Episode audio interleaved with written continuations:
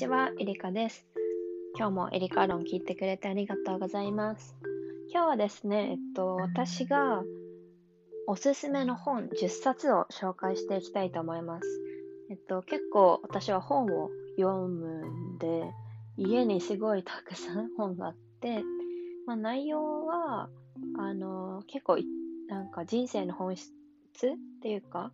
人生の生き方だったりっていう本もあるし、あとは女性として必要な本だったり、あとは、まあ、豊かさ、人間の豊かさとかの本もあります。あと、最後には、えっと、デザイン。結構私カラーデザインとか好きなので、えっと、雑誌とえデザイン学ぶのにいい本とか、いろいろ、うん、紹介していきたいと思います。はい。では、ぜひ聞いてください。はい。ということで、10冊を紹介していきます。えっと、まず、どこから、今目の前に本を用意してるんですけど、これから、えー第1冊目、大富豪からの手紙。これはすごいいいです。これは、えっと、本田健さんっていうコンサルタントの人なんですけど、結構、なんて言えばいいのかな、本当に人間、そして人生の本質的なところを、えっと、書いている本です。で、結構多分、あ、この人ね、あ、この人ね、ラジオもやってて、本田健の人生相談っていうもので、もう3000万ダウンロードを記録していて、いろんなことをやってます。で、これは友達から教わった、教えてくれた本です。で、なんか、少年との、えっと、対話？あ、少年との対話ではない。手紙？少年への手紙みたいな感じで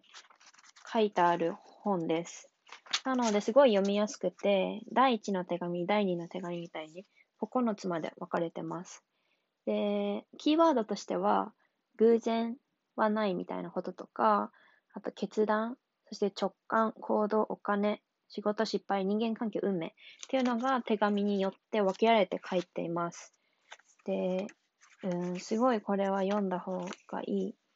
うん、そうだね。なんか人生の本質知りたいとか、今ちょっともやって思ってる気持ちがあるとか、なんか次々に目の前起こることって自分にとって大事なことなのかなとか、まあ、全て必要なことが人生に起こってるんですけど、なんかそういうことがわかるので、興味ある人はぜひ、そんな感じのことに興味ある人は読んでみてください。で、いろいろ私は本にマーカーを引いてるんですけど、えっと、ちょっと、そこ、中でいいのあるかな。あ、これとか。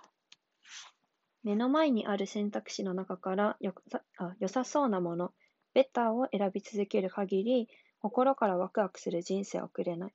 そう、なんかベターじゃなくて、ベストを選ぼうって。その良さそうなものを選び続けるってよりも、最高な未来、ベストっていうものをあの選び続けないと、自分の最高な人生は送れる、送れないんじゃないかみたいなとことか、まあ、それは決断の話で書いてあって、あとは、量と質と方向性が鍵を握るとか書いてあった。で、なんかこの本読んでいくうちに、あの、なんかあるページ、ある手紙は、自分が海外行った時に読んでみ、海外だっけ？旅行した時に読んでみたいな感じで書いてあって、で、私はそれで、あ、これもう行っちゃおうと思って、この本きっかけに日本内の旅行一人で行ったんですね。で、その時に自分のビジョンが浮き彫りになったから、なんかこの本きっかけにビジョンが出てきたなっていう本です。はい。次。えー、世界がもし100人の村だったらっていう本です。これは結構有名で、海外であのすごいヒットしたと思います。これはあの私が小学生の時に買ってもらった本で、もう今も持ってます。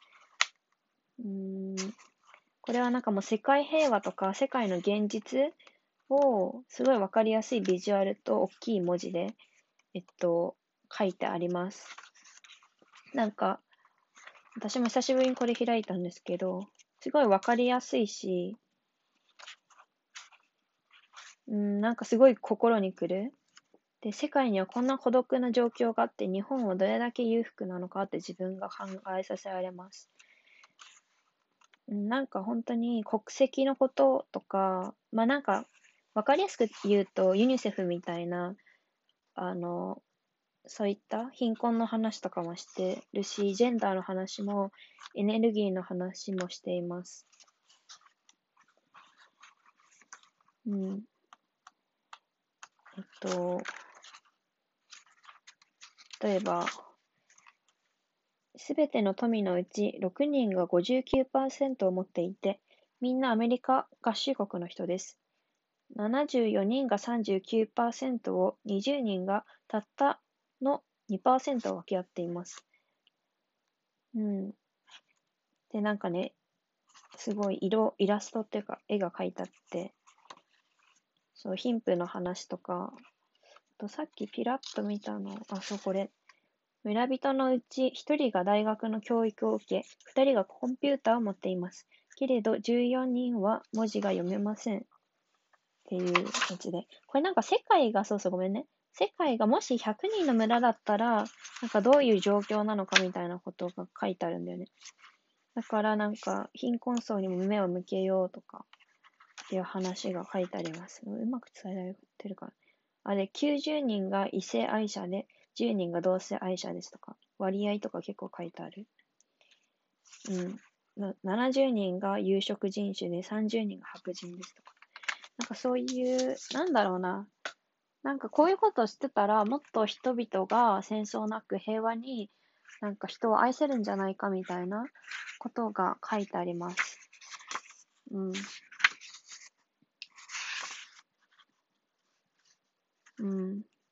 で、最後に書いてあるのが、まず、あなたが愛してください。あなた自身と人がこの村に生きてあるということ。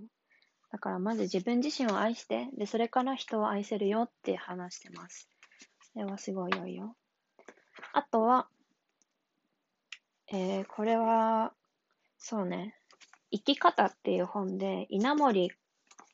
さん、稲森和夫さんが書いてます。これめちゃくちゃもうロングセラーの大ヒットののですね。100万部突破してます。えっと、生き方、人間として一番大切なことっていう本です。えー、これ私が20歳の誕生日の時に父がプレゼントしてくれた本です。すごい良くて、これも人間は何のために生きてるかっていう、すごい本質的な、根本的な考えが持てるなっていうのと、あとはすごい、これは、稲森さんっていう人がまず、京セラっていう大企業のを設立した人なんですけど、あの JAL が、航空会社 JAL が一回あの、一回っていうか赤字状況ですごい困難になった時に、この人がもう奇跡の再生を行ったって言われる人です。で、なんか JAL の再生ストーリーも書いてあって、考え方とか行動姿勢がすごく学べます。なんか考えてあるのは、人間、人生と仕事の結果は考え方とかける熱意、かける能力でああの、果実を得れるって。考え方かける熱意かける能力。だから考え方も正し正しいというか、うん、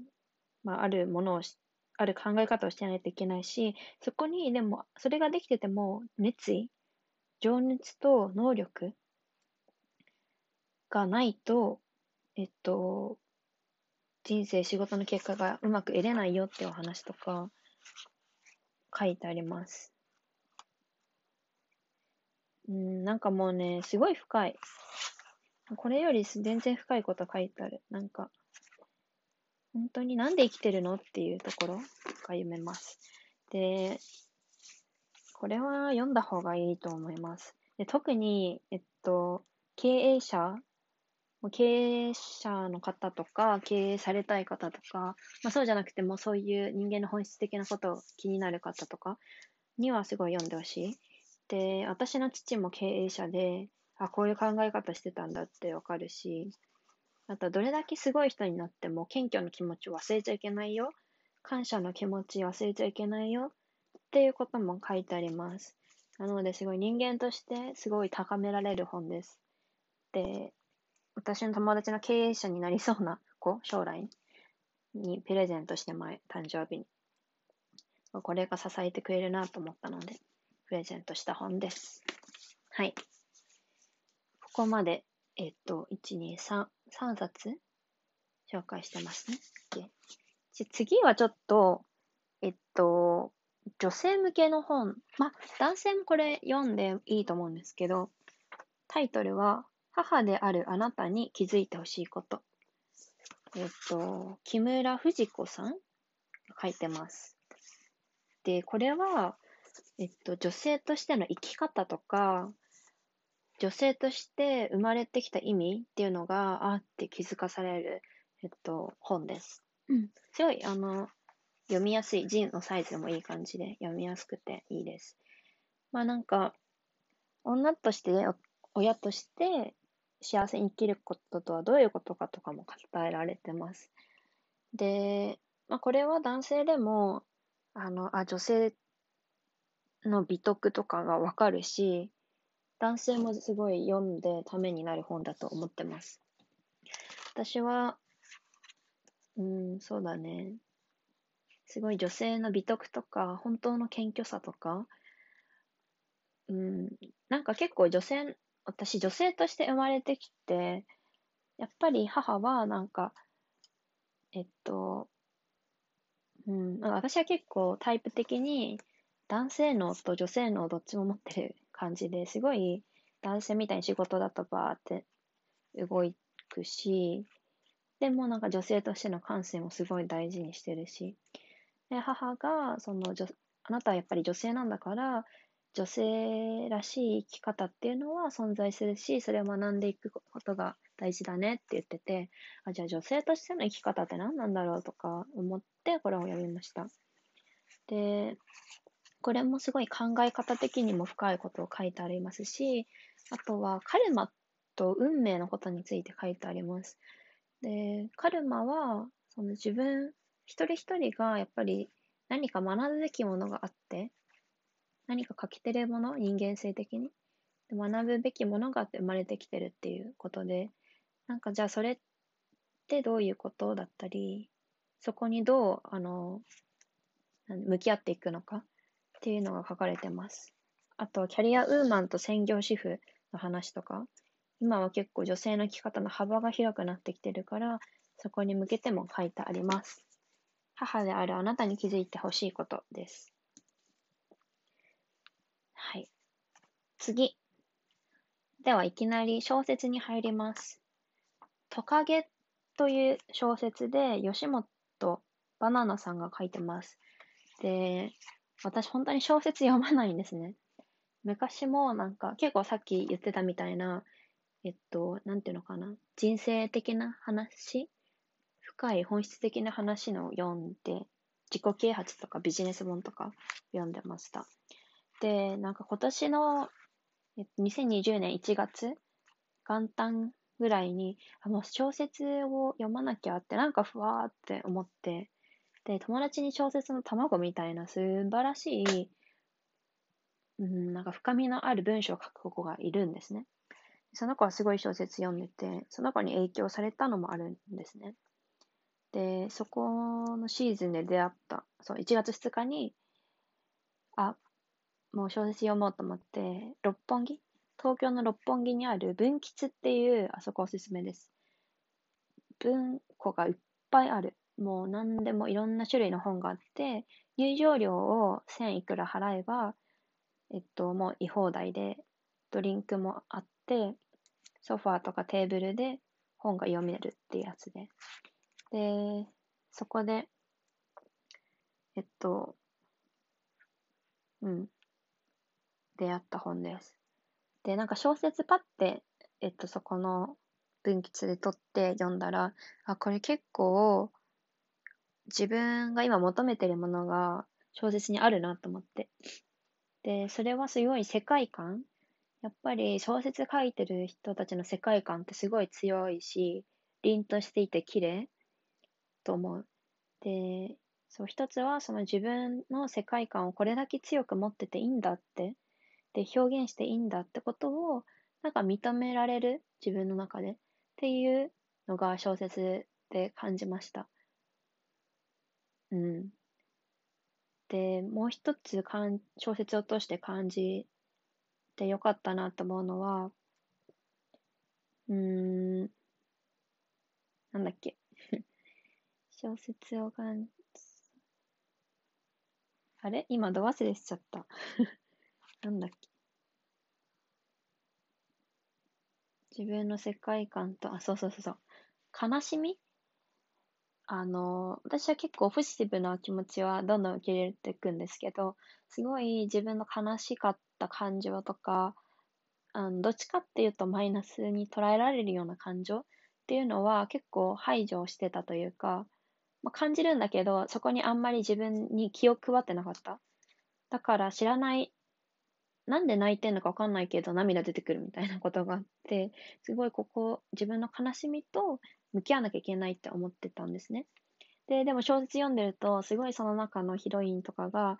あの、本当に涙を垂らして人に表現してるとことか感じて、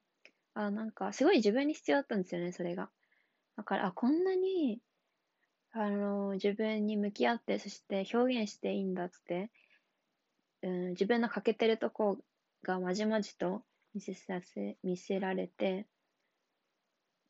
うん、なんか読んでて涙出てきました。で、その、あの、ごめんね、話がそれてるんだけど、まあ、小説にいいなって感じて、分岐っていうところで、あの、女性スタッフ2人がいるんですけど、受付に。あの、初めて小説、あんまりまあ、読んだことなくて、ほぼほぼあんまり読んでないので、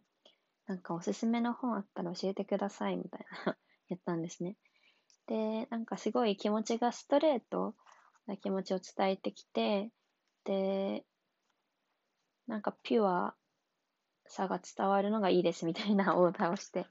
さあ何冊かバーっと持ってきてくれて、で、その中から選んだのが一つトカゲっていう本でした。で、結構これ有名みたいなんだけど、まあ、短編小説が1、2、3、4、5、6個入ってます。で、どれも、あ恋愛もあるし、恋愛っていうのかななんか愛だったり、人生の秘密みたいな話とか、運命の出会い、別れとかのショートストーリーが入ってます。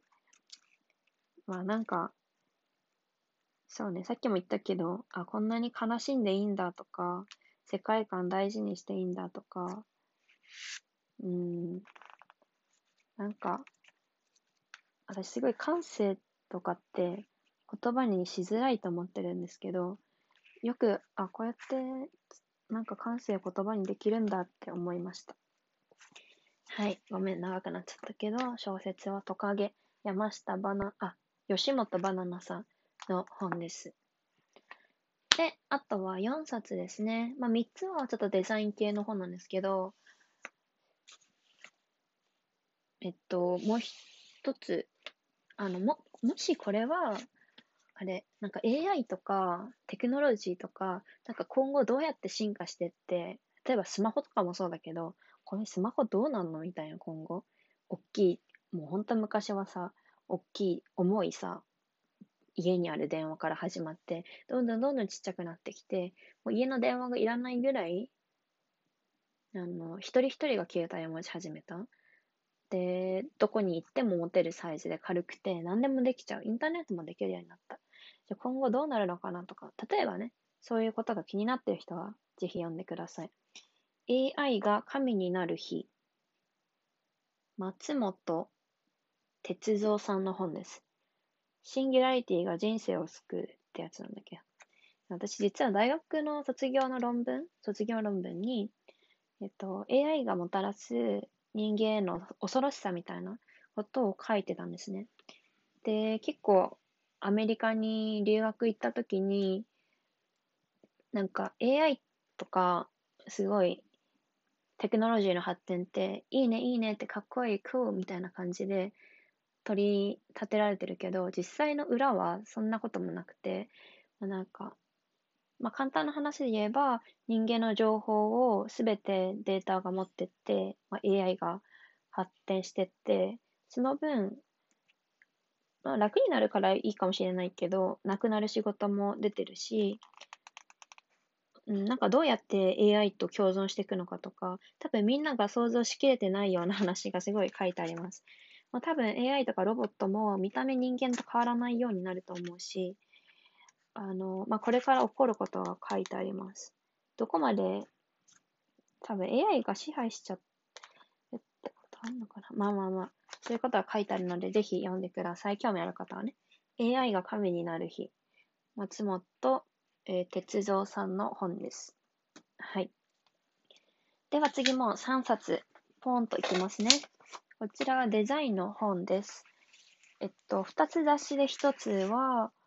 本なんですけど、一つは、えー、本の方から、配色スタイルハンドブックです。配色って配る色っていう感じのね、配色、スタイルハンドブック。で、これは、えっと、結構カラーデザイン、カラーが好きな人がおすすめです。ローレン・ウェイジャーさんです。えっと、中を見ると、写真？なんかすごいヌーディーとか、ナチュラル、まあ人の写真もあるんですけど、写真が貼ってあって、で、その横に、なんか、この写真ではどういうカラーが使われてるか、色が、えっと、書いてあります。で、えっと、色って番号っていうか、なんていうのか名前があって、CMYK とか、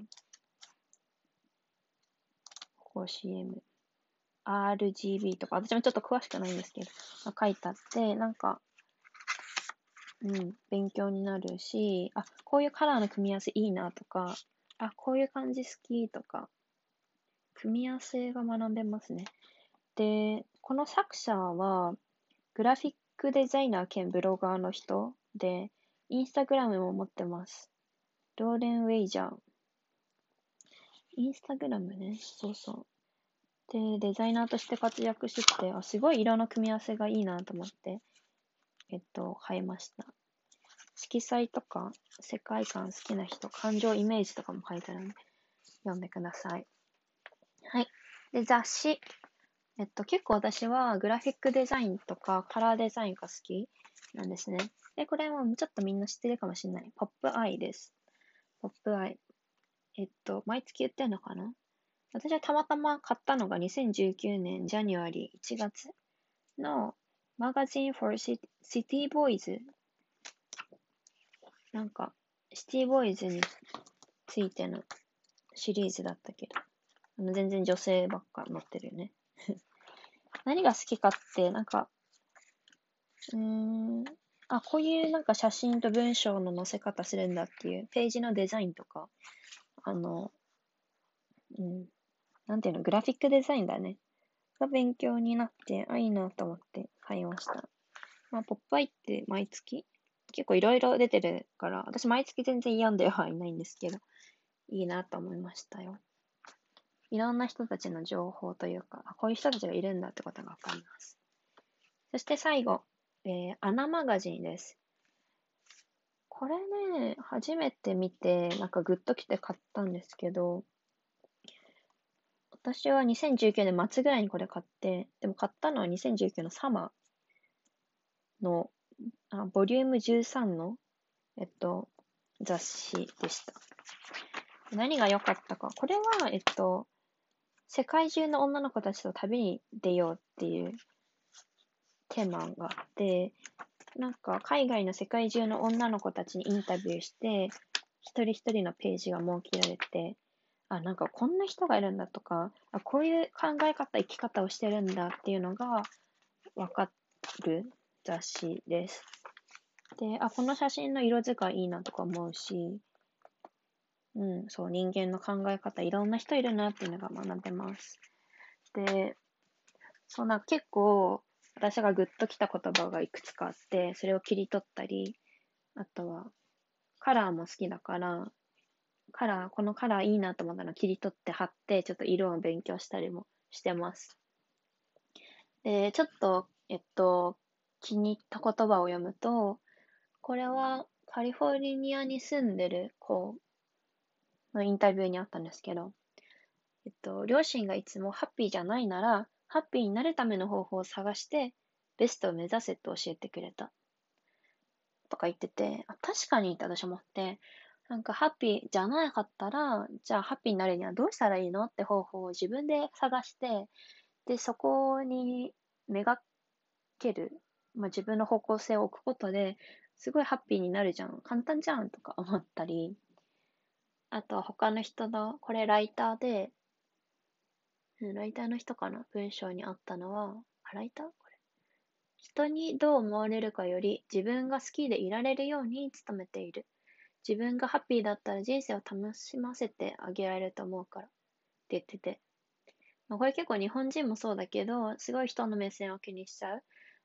でもそれよりも自分が自分のことを好きでいてあげられる。そこにフォーカスしようって。だって自分がハッピーだったら周りもハッピーにできるでしょ？っていう。だからセルフケアというか自分への愛情の話とかね、あ、いいなって思いました。っ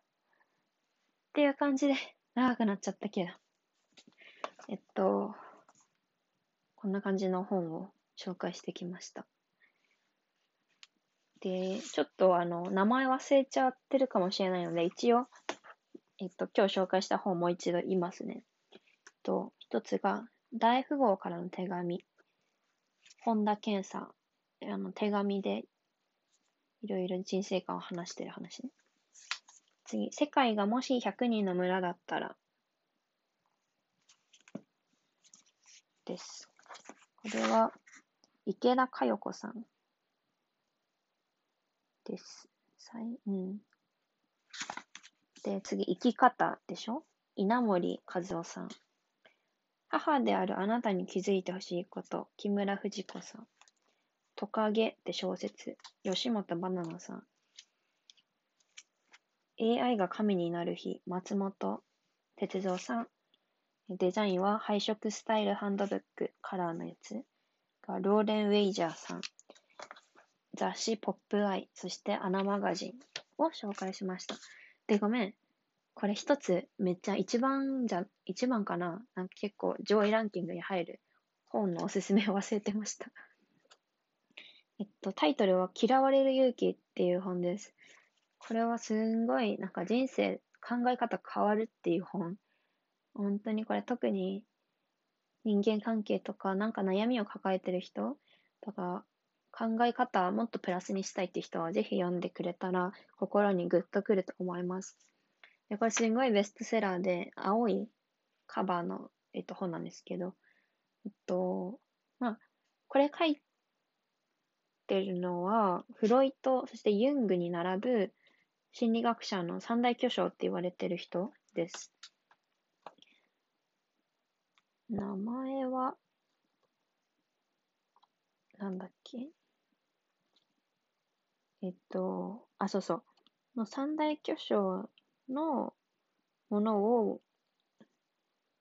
と、紐解いた、岸見っていうのかな？岸見一郎さん？あの、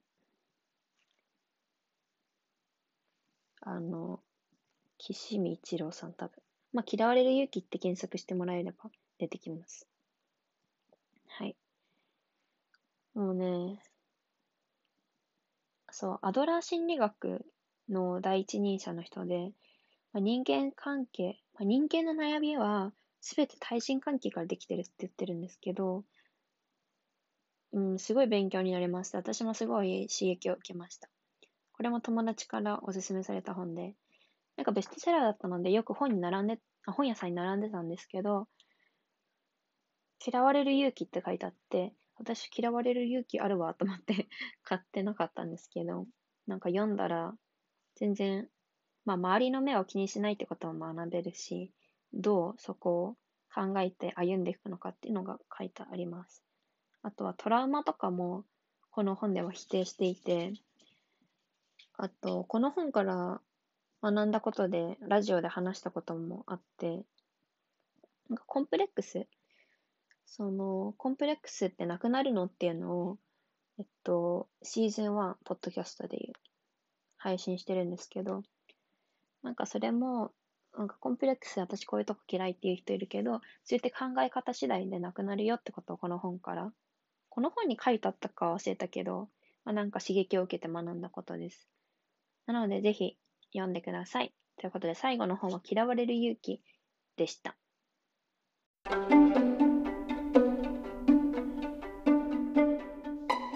い、ということで今日は本を紹介してきました。あのー一つ一つすごい強い本で、あの、すごい情熱が入ってしまってちょっと疲れちゃいました。